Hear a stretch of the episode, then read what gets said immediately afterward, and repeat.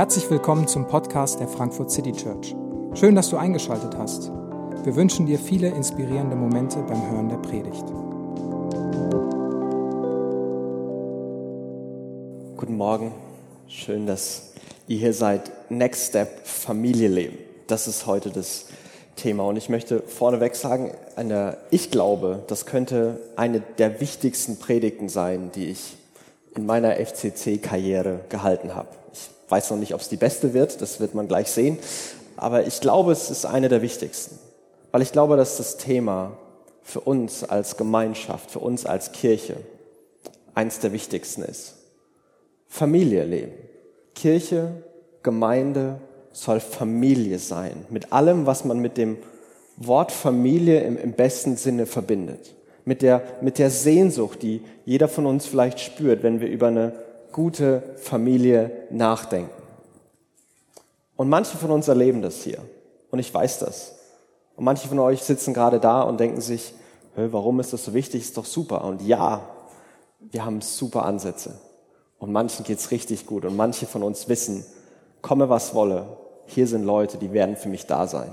Die gehen für mich, die würden alles für mich machen. Aber ich erlebe auch immer wieder, wie es einigen von uns, wie es vielleicht vielen von uns so geht, dass es, ist schwer, hier reinzukommen. Es ist schwer, Gemeinschaft, Beziehungen aufzubauen. Es ist irgendwie unregelmäßig, es ist intensiv, es ist viel, es ist groß. Es ist einfach schwierig, Familie zu leben. Und wenn du an die FCC denkst, dann ist Familie nicht das erste Wort, was dir einfällt. Das ist nicht das, wo du sagst, das ist meine Familie. Da bin ich zu Hause. Und ich glaube, es ist so besonders wichtig, weil es für die Stadt, in der wir leben, auch so besonders wichtig ist. Ich, ich glaube, wir können uns darauf einigen, dass Frankfurt nicht die familienfreundlichste Stadt ist. Ich will da gar kein politisches Statement machen, aber irgendwie sind ja alle so gestresst. Und die Leute sind vielleicht so am Arbeiten und so gestresst und vielleicht, manchmal bin ich es nicht. Aber dann sehe ich alle Leute mit Anzug und Aktenkoffer neben mir ganz schnell vorbeilaufen und die machen alle anscheinend was Wichtiges. Und das denke warum mache ich nichts Wichtiges? Und was mache ich eigentlich hier? Und man ist gestresst einfach nur, weil die anderen gestresst sind. Und es ist so, eine, so ein Grundstress, so eine gestresste Grundatmosphäre. Und es ist schwierig, Familie zu leben. Die meisten Familien leben irgendwo und die meisten kommen hierher, verlassen ihre Familie, um hier zu arbeiten oder zu studieren. Und deswegen ist die, die Sehnsucht vielleicht noch größer. Aber als Kirche, als Gemeinde sollen wir, nicht nur wollen wir, weil wir es schön finden, sondern sollen wir Familie sein. Wir sollen Familie leben. Und darum soll es heute gehen, wie das sich Gott gedacht hat und wie das praktisch aussehen kann. Und ich wünsche mir, dass Gott heute echt ein paar Steine ins Rollen bringt, dass wir mehr und mehr und mehr so eine liebende, echte Familie werden und dass viele von uns das so beschreiben und erleben würden. Meine Präbibel ist hier, nicht da. ähm, die, die Punkte heute, oder worüber ich reden möchte, ist äh, Kirche als liebende Familie und wie können wir eine liebende Familie werden. Und Paulus, der diesen Text geschrieben hat, den wir gerade gehört haben, der beschreibt, wie Gemeinde sein soll. Und dieser allererste kleine Satz ist, glaube ich, der bestimmende Satz für den ganzen Text. Und er sagt, die Liebe soll echt sein, nicht geheuchelt. Liebe soll echt sein, nicht geheuchelt. Liebe soll echt sein. Er fordert das. Er sagt, das ist, das ist eine Befehlsform. Ihr sollt euch ungeheuchelt und echt lieben. Und vielleicht kommen dir sofort ein paar Fragen. Wie kann er das denn befehlen? Wie kann er denn sagen, dass wir uns ungeheuchelt und echt lieben sollen? Also uns lieben einander, wenn ich es heucheln darf, das würden wir vielleicht hinkriegen. Aber manchmal echt, manchmal liebe ich die Leute nicht um mich. Manchmal ist es schwierig, oder nicht? Wie, wie soll das gehen? Wie kann Gott Liebe befehlen? Wie kann Gott ungeheuchelte Liebe im Miteinander befehlen? Und wenn man im Neuen Testament liest, wenn man Jesus zuhört, Paulus zuhört, Petrus zuhört oder Johannes zuhört, die setzen alle wie selbstverständlich voraus. Christen haben sich gefälligst zu lieben. Punkt. Da, da gibt's gar keine Diskussion. Da scheint gar keiner auf die Idee gekommen zu sein, dass das manchmal schwierig ist. Trotzdem beschreiben sie in ihren Briefen die ganze Zeit, habt Geduld miteinander, ertragt einander, vergebt einander. Also da gibt's auch Schwierigkeiten. Und trotzdem setzen sie es wie selbst voraus. Johannes schreibt zum Beispiel in seinem Brief, 1. Johannes 4, wir lieben, weil Gott uns zuerst geliebt hat. Wenn jemand behauptet, ich liebe Gott, aber seinen Bruder oder seine Schwester hasst, ist er ein Lügner. Denn wenn jemand die nicht liebt, die er sieht, seine Geschwister, wie kann er da Gott lieben, den er nicht sieht? Denkt an das Gebot, das Gott uns gegeben hat. Wer liebt, wer Gott liebt, ist verpflichtet, auch die Geschwister zu lieben. Also wie selbstverständlich sagt er, weil Gott uns liebt, müssen wir auch einander lieben. Das ist keine Option, sondern Pflicht. Pflicht ist ein doofes Wort, aber das steht da. Wir sollen, wir müssen einander lieben. Das scheint vorausgesetzt zu sein. Das ist Gott, der, der Vater, der hier zu seinen Kindern, zu den Geschwistern spricht, so, ihr seid jetzt nett zueinander, ihr habt euch jetzt lieb, ihr kümmert euch um eure Geschwister. Das sind Sätze, wenn du Familie hast und mehrere Kinder hast, die sind bestimmt bei euch zu Hause auch schon gefallen. Ihr vertragt euch jetzt, ihr seid jetzt nett zueinander, ihr helft einander, ihr kümmert euch.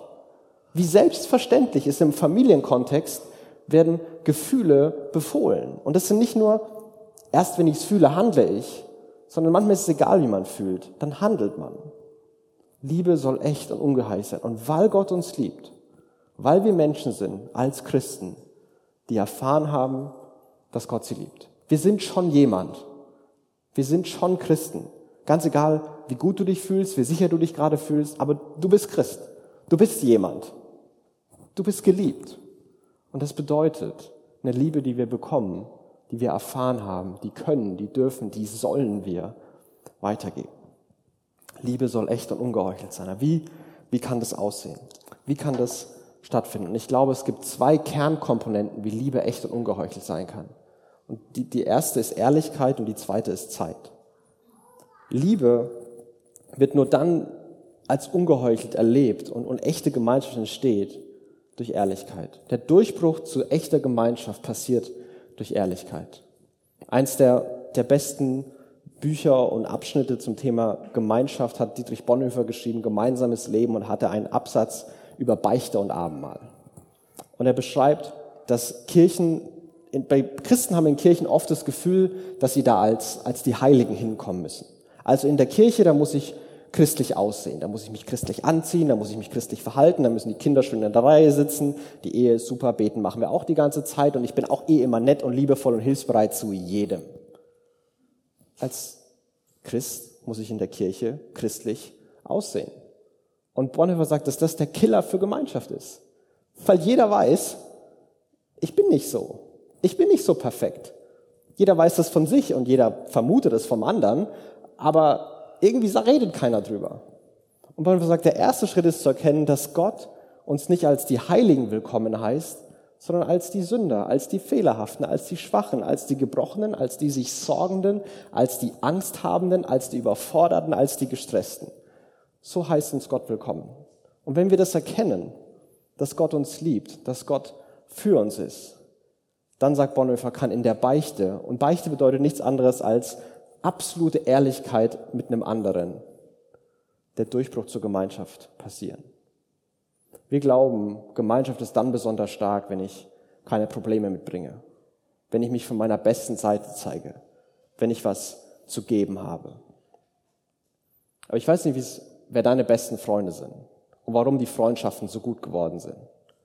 Bei mir hat es damit zu tun, dass man Leid geteilt hat, dass es Leute sind, wo man sagen konnte, das macht mir Angst, das ist meine Vergangenheit, die Leichen habe ich im Keller. Das funktioniert bei mir nicht. So entstehen tiefe Beziehungen. Das sind nicht die Leute, bei denen ich es bisher geschafft habe, eben das perfekte Bild von mir zu spielen, sondern das sind die Leute, die den komplett ungeschminkten, unperfekten David kennen. Das sind Freundschaften. Da passiert der Durchbruch zur Gemeinschaft. Denn sonst sind wir irgendwie alleine sonst bleiben wir alleine. Wenn wir glauben, niemand versteht mich, niemand darf das erfahren und wir uns selber irgendwie abkapseln. Und wenn wir nicht bereit sind, oder beziehungsweise andersrum, wenn wir Gemeinschaft wollen, wenn wir diese tiefe Beziehung wollen, dann gehört da eine Ehrlichkeit dazu. Dann kann das kein Aufgesetztes sein. Wir alle sind nicht perfekt, wir alle haben Probleme. Keiner muss so tun, als hätte er keine Angst, keine Sorgen, keine Herausforderung, keinen Stress. Jeder, der so tut, lügt. Punkt. Wir, sind, wir haben alle Herausforderungen. Warum tun wir denn immer so, dass wir es nicht hätten? Warum glauben wir, das ist, erwarten die anderen von uns? Warum dürfen wir nicht wir sein und sagen, das verstehe ich nicht, das glaube ich nicht, dafür habe ich Angst, das ist meine Vergangenheit, hier bin ich verletzt. Dann passiert ein Durchbruch zur Gemeinschaft. Und das Zweite ist Zeit. Natürlich passiert es nicht einfach so. Du sagst nicht, hallo, ich kenne dich noch nicht. Darf ich dir erzählen, wie ich zehn Jahre Alkoholiker war? So, so beginnt kein Gespräch, so beginnt keine Beziehung. Natürlich braucht es Zeit. Natürlich braucht es Miteinander. Natürlich ist es auch nicht jeder. Natürlich sind es vielleicht ein paar Menschen, zwei, drei, vier, die dich wirklich kennen. Aber das reicht schon. Du musst nicht alle kennen und, und, und mit allen alles teilen. Das kann sein, dass es eine bestimmte Bezugsgruppe ist, in einer größeren Gruppe. Aber das braucht Zeit. Das, das funktioniert nicht mit ab und zu mal irgendwie da sein und seine Dosis Gemeinschaft sich abholen und dann geht man wieder. Man kann nicht erwarten, dass man einmal in der Woche in die, äh, einmal im Monat in die Kleingruppe geht, in die Lounge geht oder zweimal, zweimal im Monat in Gottesdienst und dann sagt so, wo ist meine Gemeinschaft? Ich bin jetzt hergekommen, heute hatte ich Zeit, ich will ein bisschen Gemeinschaft haben und, und dann gehe ich wieder zurück in was ich immer gemacht habe. Ja, natürlich werde ich das dann nicht erleben. Ja, natürlich wird es dann nicht kommen. Das gehört zusammen. Zeit. Das ist, muss eine Priorität sein. Und ja, ich weiß, Zeit ist wirklich schwierig oft zu nehmen. Und das heißt nicht, dass man immer kann oder immer können muss und jeder selber schuld ist. Aber ist es eine Priorität? Wenn ich Zeit habe, mache ich das. Und nur wenn was anderes, was vielleicht eine höhere Priorität ist oder wenn es nicht geht, dazwischen kommt, bin ich bereit, dann auch zu priorisieren, wenn wir das, wenn wir das wollen. Ehrlichkeit und, und Zeit müssen zusammenkommen und dann kann Gemeinschaft, dann kann diese Tiefe in den Beziehungen entstehen. Und da gibt's noch andere Hürden. Zum Beispiel die Angst, ehrlich zu sein. Ehrlichkeit ist immer mit einer Angst verbunden. Was werden die dann denken von mir? Was werden die von mir sagen? Aber hinter dieser Angst, sich zu öffnen, liegt die Freude, gekannt zu sein. Manchmal glauben wir von uns, tief in unserem Herzen, wenn die anderen wüssten, wer ich wirklich bin, was ich wirklich denke, dann würde keiner mich lieben. Wenn die anderen wüssten, wer ich bin, dann würde mich keiner lieben. Und wir glauben das über uns. Und deswegen glauben wir auch, dass wir diese Rolle spielen müssen. Weil wir wollen geliebt sein. Wir wollen geliebt sein. Und das, was wir sind, das steht dem im Weg. Und deswegen müssen wir eine Rolle spielen. Aber hinter dieser Angst, sich zu öffnen. Und, und, und ich will gar nicht sagen, dass die Angst nicht berechtigt ist. Das ist eine echte Angst sich zu öffnen, sich verletzlich zu machen, das macht Angst. Das ist schwer. Und manche haben vielleicht auch schon erlebt, wie, wie sowas missbraucht wurde und Vertrauen missbraucht wurde. Und das hat tiefe Wunden hinterlassen. Und deswegen ist die Angst vielleicht noch größer. Aber trotzdem, hinter dieser Angst liegt eine Freude, gekannt zu sein. Liegt die Freude, dass dir jemand ins Gesicht schaut und sagt, ich weiß und ich bleibe. Das ist die Art von Liebe, das ist die Art von Gemeinschaft, was wir brauchen, was jeder von uns braucht. Das ist die Art von Familie, die Art von Familieneinstellung, die wir brauchen, wo wir alle sagen, hey, ich weiß. Und trotzdem bleiben wir. Trotzdem bleiben wir Familie. Trotzdem gehören wir zusammen. Trotzdem treten wir füreinander ein. Hinter dieser Angst, sich zu öffnen, jemand zu sagen, was deine Vergangenheit ist, über Ängste, Sorgen, Herausforderungen zu reden, über die Dinge, über die dich vielleicht sogar besonders schämst gerade, hinter der Angst, sich da zu öffnen, da liegt Freude. Da liegt die Freude, gekannt zu sein. Und diese Angst ist wie eine Mauer. Aber diese Mauer hat eine Tür oder die ist durchlässig und wir können den Schritt durchgehen. Sagen, das ist los. So geht's mir wirklich. Und der nächste Schritt ist nicht für dich, auf die Bühne zu gehen und allen deine Lebensgeschichte zu erzählen, wenn du es noch niemandem gesagt hast aber vielleicht einem guten Freund, der besten Freundin, in der, in der Kleingruppe, einem Pastor. Hey, das weiß noch keiner von mir. Und wenn man dann erlebt, Leute wenden sich nicht angewidert ab, sondern Leute scheinen noch, noch mehr helfen zu wollen, da sein zu wollen, noch mehr Liebe und Zuneigung auch mir zu spiegeln. Ja, dann, dann beginnt Gemeinschaft, dann beginnt Familie. Vielleicht ist das ein Schritt. Liebe soll echt und ungeheuchelt sein. Dafür brauchen wir Ehrlichkeit, dafür brauchen wir Zeit. Und wir müssen uns trauen, diese Angst zu überwinden. Und die Angst ist echt, aber die Freude dahinter ist so viel größer. Das ist sowas von wert, dieses, diesen Schritt zu gehen und Familie zu leben. Liebe soll echt und ungeheuchelt sein und so kann sie mehr und mehr wachsen und entstehen. Wie können wir, wenn wir das alles glauben, wie sieht es konkret aus, eine liebende Familie zu sein? Wie können wir das werden? Und Paulus nennt in den nächsten Versen viele Schlagworte und ich will die einfach alle mal durchgehen. Und er sagt, verabscheut das Böse, haltet euch unbeirrbar an das Gute. Verabscheut das Böse, haltet euch an das Gute. Und beides sind, sind wichtige Eckpfeiler für eine liebevolle, für eine liebende Gemeinschaft. Eine Gemeinschaft, die dauerhaft das Böse entschuldigt oder kleinredet, wird nicht liebevoll sein. Eine Gemeinschaft, die im Namen von wir sind liebevoll über Egoismus hinwegsieht, über verletzende Aussagen hinwegsieht. Ach, nicht so schlimm, das ist eben der Peter, der Peter sagt eben manchmal solche Sachen. Nee, das ist nicht okay. Und vielleicht hat der Peter da eben eine Herausforderung. Und dann konfrontieren wir den liebevoll und sagen, hey, was du sagst, ist verletzend. Was du sagst, das, das trifft uns alle. Hör auf damit. Wir können nicht im Namen von Liebe immer runterschlucken. Manchmal müssen wir auch sagen, hey, das ist falsch. Hey, das ist böse. Hey, das ist Sünde. Hey, das ist verletzend. Das ist egoistisch.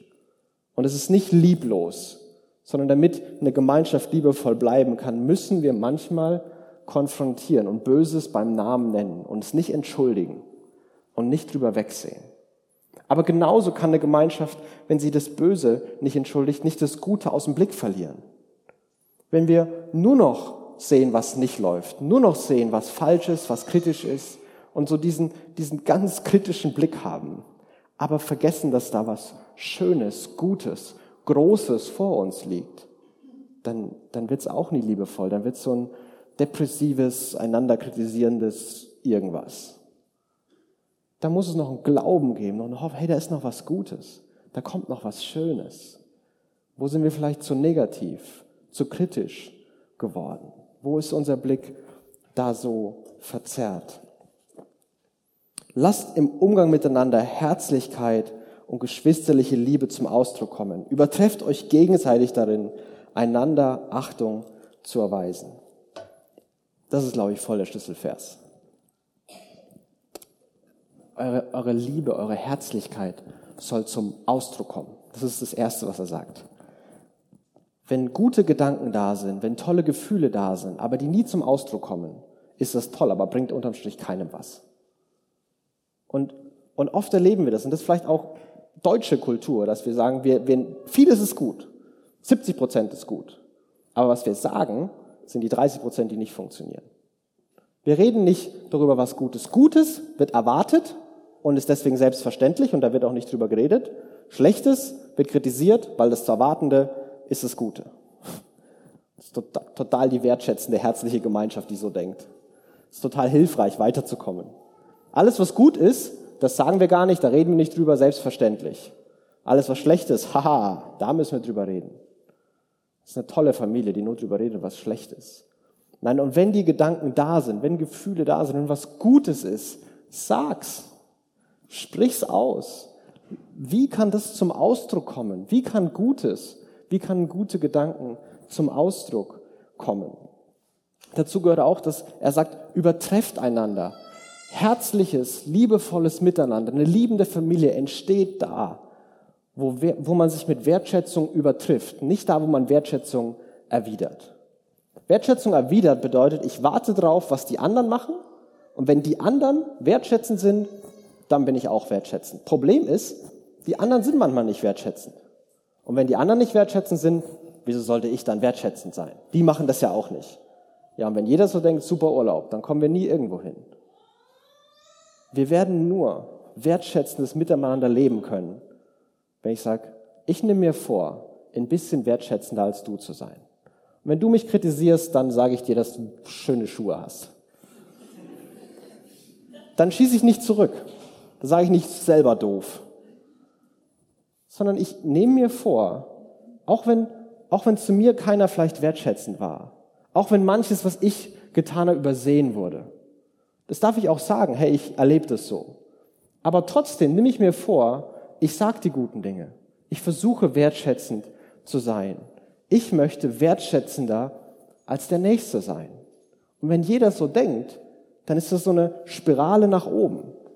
Wenn jeder denkt, ich gebe nur das zurück, was ich bekomme, dann wird das eine Spirale nach unten. Dann werden wir am Ende uns nur noch bekriegen und keiner wird mehr wertschätzend sein. Lasst uns vornehmen, uns einander mit Wertschätzung zu übertreffen.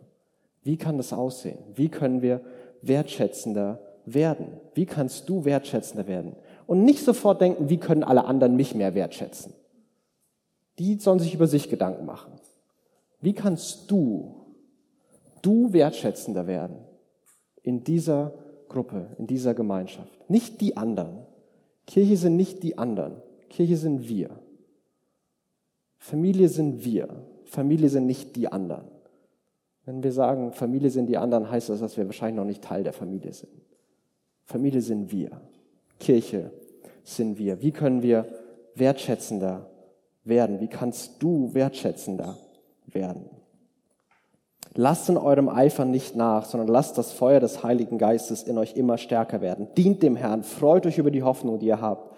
Wenn Nöte kommen, haltet durch. Lasst euch durch nichts vom Gebet abbringen. Christliche Gemeinschaft und christliche Kirche hat eine, eine Leidenschaft, die sie kultivieren sollen. Das ist eine Leidenschaft für Gott, für seine Sache. Und dazu brauchen wir voneinander. Ich erlebe das äh, immer wieder, wie Gespräche mit anderen meine, meine Leidenschaft für Gott, meine Leidenschaft für, für Jesus irgendwie wachsen lassen. Also zum Beispiel, wenn wir äh, manchmal im Büro arbeiten, meine Kollegen und ich, dann beginnt das Gespräch mit Chris und Songel, wie geht's dir? Und das Gespräch endet mit, und so zeigt Gott seine Herrlichkeit und seine Größe.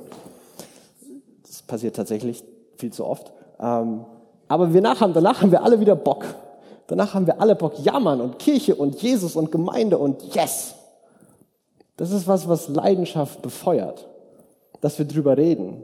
Und, und unsere Gespräche sind nicht, hast du schon mal den Bibelleseplan, Bibelleseplan versucht? Und wir versuchen uns nicht gute Ratschläge zu geben, sondern wir erinnern uns die ganze Zeit konsequent an die gute Botschaft. Diese, diese Leidenschaft zu kultivieren entsteht, wenn wir uns wieder und wieder und wieder gegenseitig vor Augen malen, was schon lange passiert ist. Wer Gott ist, was Gott getan hat und was das für uns in unserer Situation jetzt bedeutet. Und ganz, ganz selten sagen wir mal, und deswegen solltest du jetzt das machen. Sondern wir reden darüber. So ist Gott. So sehr liebt uns Gott. So wunderbar ist Gott. Und das ist so eine Leidenschaft und das macht uns so stark, für Gott was zu tun, für uns für seine Sache einzusetzen. Freut euch in der Hoffnung. Erinnert euch immer mal wieder an die Hoffnung. Welche Hoffnung haben wir eigentlich? Wo steuern wir drauf zu? Was ist die, die große Perspektive unseres Lebens? Wo geht's hin? Zum Beispiel, dass wir eine Hoffnung haben, dass aller Schmerz und alles Leid nicht endgültig ist, sondern eine Zeit kommen wird, wo all das nicht mehr sein wird. Dass es eine Zeit der, der Freude, des, der Ruhe und des Friedens geben wird. Dass was immer gerade los ist, wie schwierig es auch immer ist, dass keine Not und keine Situation zu groß ist, dass Gott da nicht eingreifen kann und Gott tröstend, heilend, helfend eingreifen kann. Und so ist es, sich an die Hoffnung erinnern, gleichzeitig die Ermutigung, die wir manchmal brauchen, in Nöten durchzuhalten. Da steht nicht, falls Nöte kommen, da heißt es, wenn Nöte kommen. Übersetzung, es werden Nöte kommen. Für jeden von uns. Manche von uns sind gerade mittendrin. Und wenn wir alleine bleiben, wenn wir uns gerade mit, mit Nöten zurückziehen, dann werden die so viel schwieriger. Und manchmal, manchmal schaffen wir es nicht alleine durchzuhalten. Manchmal haben wir keine Kraft, durch dieses dunkle Tal zu laufen. Manchmal brauchen wir den, der uns an die Hand nimmt und zieht oder uns sogar Huckepack nimmt und sagt, nein, wir gehen jetzt weiter, du bleibst mir nicht hier. Weiter geht's. Und dafür brauchen wir einander. Und er bettet das alles ein und sagt, lasst euch vom Nichts, vom Gebet abbringen. Ich finde, und ich bin Pastor und das ist vielleicht komisch, aber ich finde der Satz, wollen wir noch zusammen beten? Ist einer, der ist irgendwie immer komisch, den zu sagen. Ich weiß nicht, ob es euch auch so geht. Irgendwie wollen wir noch das machen? Hey, hast du Hunger? Wollen wir essen gehen? Kein Problem. Aber sollen wir beten? Ob man das sagen darf? Ist man dann nicht zu christlich? Ist man dann nicht zu heilig? Man will doch irgendwie noch normal sein und schreckt man dann nicht andere ab? Das ist sowas Albernes. Wir sollen miteinander beten. Es ist alleine schon schwer genug zu beten. Wir sollen zusammen beten. Und wieso ist das so ein Hindernis? Wieso ist das manchmal so schwierig? Wieso ist das so absurd? Das ist so absurd, dass wir eine Barriere haben zu sagen, so, wir reden jetzt mit unserem Papa. Das ist einfach bescheuert. Aber lass uns nicht von solchen Gedanken einfangen. Lass uns miteinander beten. Lass uns füreinander beten. Lass uns echt und ehrlich vor Gott eintreten. Lass uns nicht davon abhalten. Das ist doch, ich bin in der Kirche und will nicht zu christlich wirken. Ja, dann geh nicht in die Kirche. Dann wirkst du vielleicht noch weniger christlich. Was ist das denn für ein Gedanke, den wir manchmal haben? Ich sage das nicht nur zu euch, ich sage das zu mir auch. Das ist einfach albern. Keine Angst davor haben. Zu fromm, zu christlich, zu irgendwas. Wir müssen miteinander beten. Da liegt voll die Kraft, da liegt voll die Stärke. Gebet tut was, da passiert was. Lasst uns das machen. Wie können wir das auch mehr miteinander tun? Wie kann das in Freundschaften? Wie kann das in Kleingruppen? Wie kann das mehr passieren? Wie kann das selbstverständlich werden, dass wir miteinander beten? Helft Gläubigen, die sich in einer Notlage befinden. Lasst sie mit ihrer Not nicht alleine. Helft den anderen, helft einander. In der Familie hilft man sich. Und so sehr man sich manchmal auch zofft und nicht leiden kann, sobald da irgendeine Not besteht, dann hilft man sich wieder. Also mein Bruder und ich, wir haben uns viel gekloppt, aber wenn die Eltern gekommen sind und wir irgendwie äh, was gemacht haben, was wir nicht durften, dann waren wir ein Herz und eine Seele gegen die Eltern. Und wenn jemand was gegen unsere Mama gesagt hat, dann gab es auch Ärger. Ganz egal, wie wir uns davor verhalten haben. Helft einander, seid füreinander da. Und da gibt es zwei Fragen. Bin ich bereit, anderen zu helfen? Aber ich glaube, die viel wichtigere Frage ist, bin ich bereit, Hilfe anzunehmen? Was ich hier bei uns erlebe, die Herausforderung ist nicht, dass hier Leute sind, die hilfsbereit sind. Wir haben hilfsbereite Leute. Menschen, wir, sind Leute, wir wollen helfen. Aber viel zu oft trauen wir uns nicht zu sagen, ich brauche Hilfe. Dann wirken wir nämlich schwach, dann wirken wir überfordert, dann wirken wir so, als würden wir es selber nicht hinkriegen und außerdem wollen wir auch niemanden belasten. Nee. Wenn wir einander helfen sollen und helfen wollen, dann, dann müssen wir auch sagen dürfen, hey, ich brauche Hilfe. Und keiner ist böse. Ich habe noch nie erlebt, dass jemand sagt, wie kannst du es wagen, Hilfe zu brauchen? Ganz ehrlich, krieg mal dein Leben alleine auf die Reihe. Sondern, hey klar, wie kann ich dir helfen? Das ist voll oft die Reaktion. Warum sind wir manchmal nicht bereit zu sagen, hey, ich brauche da Hilfe? Ich schaffe das alleine nicht. Was hält uns davon ab zu fragen? Dass wir nicht mehr so heilig wirken, nicht mehr so wirken, als hätten wir alles im Griff? Ja, haben wir doch nicht. Lass doch Hilfe annehmen. Lass uns doch darüber reden. Wir können nur eine liebende Familie sein, die einander hilft, wenn wir hilfsbereit sind und gleichzeitig Hilfe annehmen. Und ich weiß nicht, was für dich die größte Herausforderung ist, anderen zu helfen oder bereit zu werden, Hilfe anzunehmen. Aber beides ist wichtig. Wir brauchen beides als Gemeinde. Macht es euch zur Aufgabe, gastfreundlich zu sein. Segnet die euch verfolgen, segnet sie, verflucht sie nicht. Mitten in dieser so sollt ihr als liebende Familie sein, redet er auf einmal über Gäste, über andere. Seid gastfreundlich. Macht euch das zur Aufgabe. Entscheidet euch bewusst dafür, gastfreundlich zu sein. Ich habe es immer so erlebt, dass ähm, bei uns oder bei meinen Freunden, dass die Familien, die tolle Familien waren, in die man gerne gegangen ist bei seinen Freunden, das waren die, wo man auch mal zum Mittagessen mit durfte. Ja klar, komm mit zum Mittagessen, klar, ich darf, da geht zum Peter zum Spielen.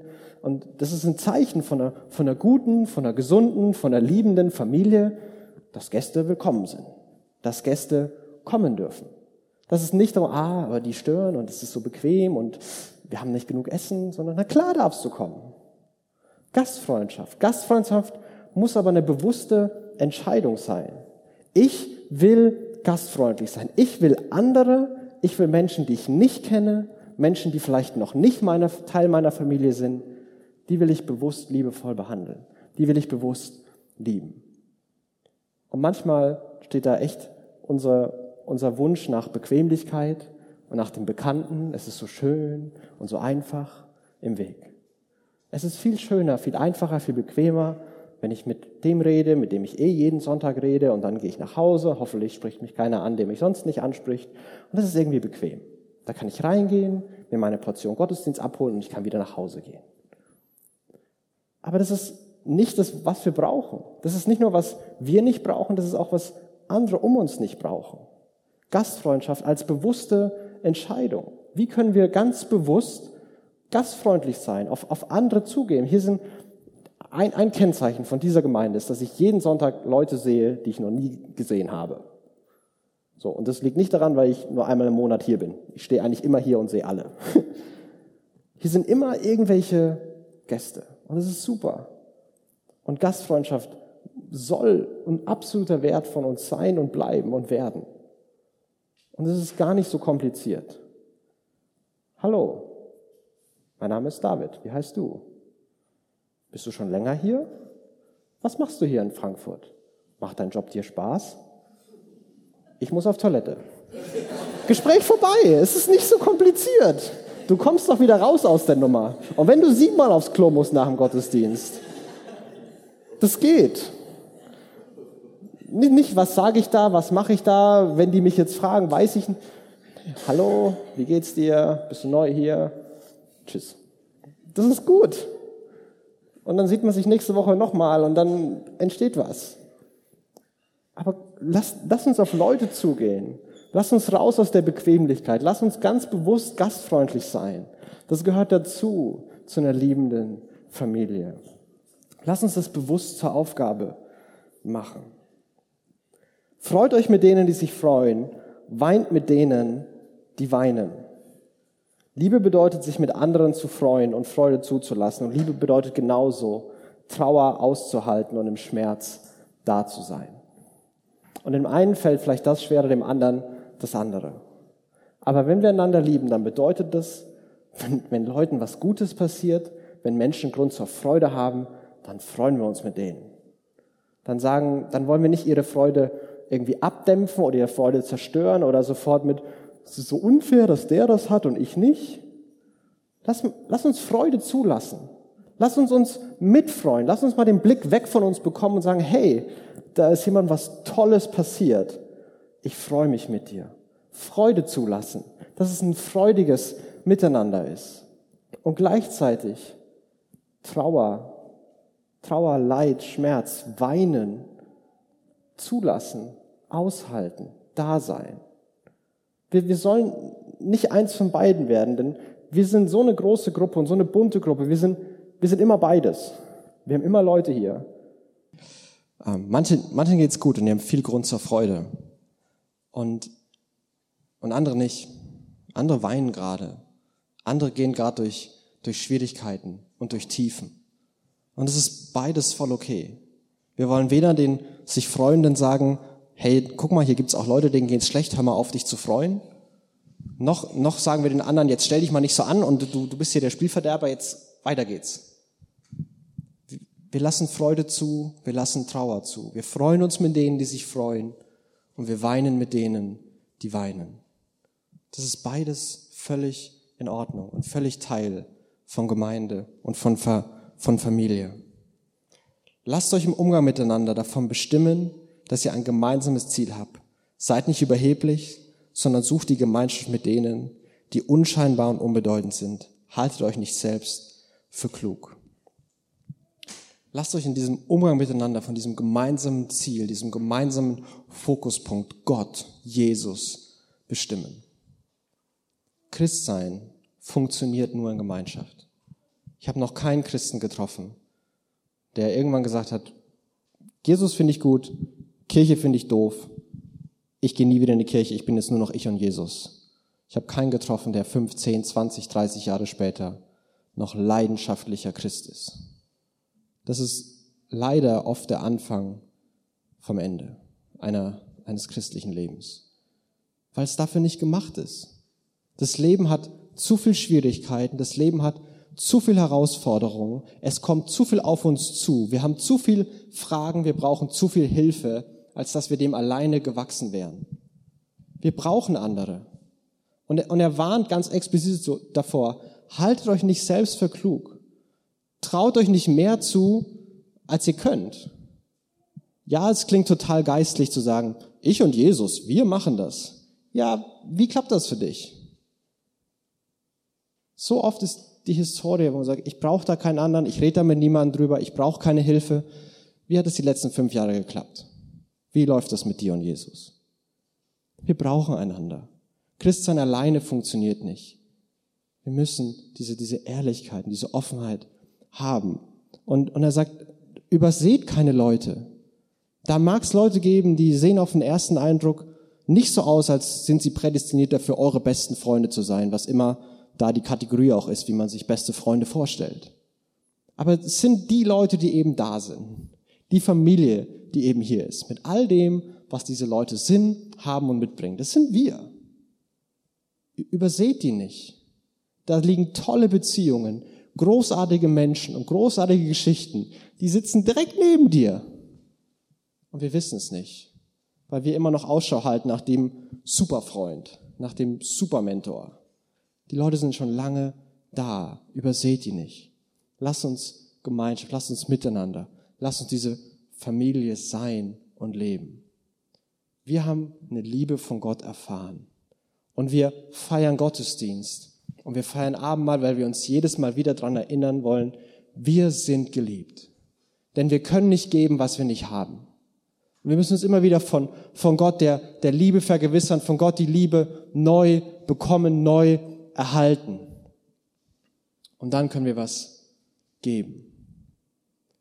Wir können uns neu daran erinnern, dass es, dass es so ist, dass Jesus uns liebt. Dass Jesus auf diese Welt gekommen ist. Sein, sein Leben für uns gegeben hat. Sein, sein, sein Leib, sein Blut vergossen hat. Sein Brot, sein Leib, das das Brot ist, gebrochen hat. Ich würde es jetzt in die Hand nehmen, aber ich habe jetzt ein Mikro in der Hand. Und wir erinnern uns daran dass es Jesus für uns ist, dass Gott uns liebt. Und diese Liebe, die dürfen wir, die sollen wir, die wollen wir weitergeben in der Hoffnung, dass wir eine liebevolle Familie werden. Und dafür möchte ich beten. Jesus, ähm, vielen Dank, dass du uns liebst. Und Gott, ich bitte dich, dass jeder, der, der hier ist, das jetzt erfährt. Und Gott, ganz egal, ob wir das schon mal gehört haben äh, ob wir das wissen, ob wir das glauben, ob Gott liebt dich für uns eine Phrase ist oder ob wir das zum allerersten Mal hören. Gott, lass uns so real deine Liebe erleben, dass jeder von uns weiß, hey, ich, ich bin schon jemand. Ich bin schon geliebt. Und ich darf, ja, ich will, ja, ich soll liebevoll mit anderen umgehen und liebende Familie sein. Gott, ich, ich bitte dich, dass wir das mehr werden können. Und Gott, wir, wir legen dir da auch unser, unsere Schwäche hin. Wir legen da auch unser Versagen hin. Gott, wir sind als, als Gemeinde, als FCC, haben wir, wir sind noch nicht da, wo wir sein sollten. Wir sind noch nicht die liebevolle Familie, die wir gerne wären und von der du dir wünschst, dass wir die sein sollen. Und Gott, du siehst, wo, äh, wo unser Egoismus, wo Lieblosigkeit, wo Unbarmherzigkeit, wo ein schlechtes Anspruchsdenken da im Weg steht. Und Gott, wir beten, vergib uns. Danke, dass du auch dafür gestorben bist. Danke, dass du uns eine, eine Chance gibst, eine echte Familie zu sein. Gott, wir brauchen das. Wir wollen das sein und wir können es nicht. Und deswegen brauchen wir deine Hilfe, deswegen brauchen wir deine Liebe. Und Gott, so bete ich, dass du deine Liebe uns real machst, dass wir von dir neu hören, wie sehr du uns liebst, dass wir unseren Blick auf dich bekommen, Jesus. Und dass durch das, dass wir von dir geliebt sind, Jesus, eine Liebe entsteht, die sich ausbreitet und wir eine Familie werden, die liebevoll ist und die sich anzieht. Vater, in Jesu Namen. Amen. Wir hoffen, die Predigt hat dich inspiriert. Wenn du uns kennenlernen möchtest, dann schau einfach mal auf unsere Homepage www.frankfurtcitychurch.de oder besuche uns in unseren Gottesdiensten. Bis dann.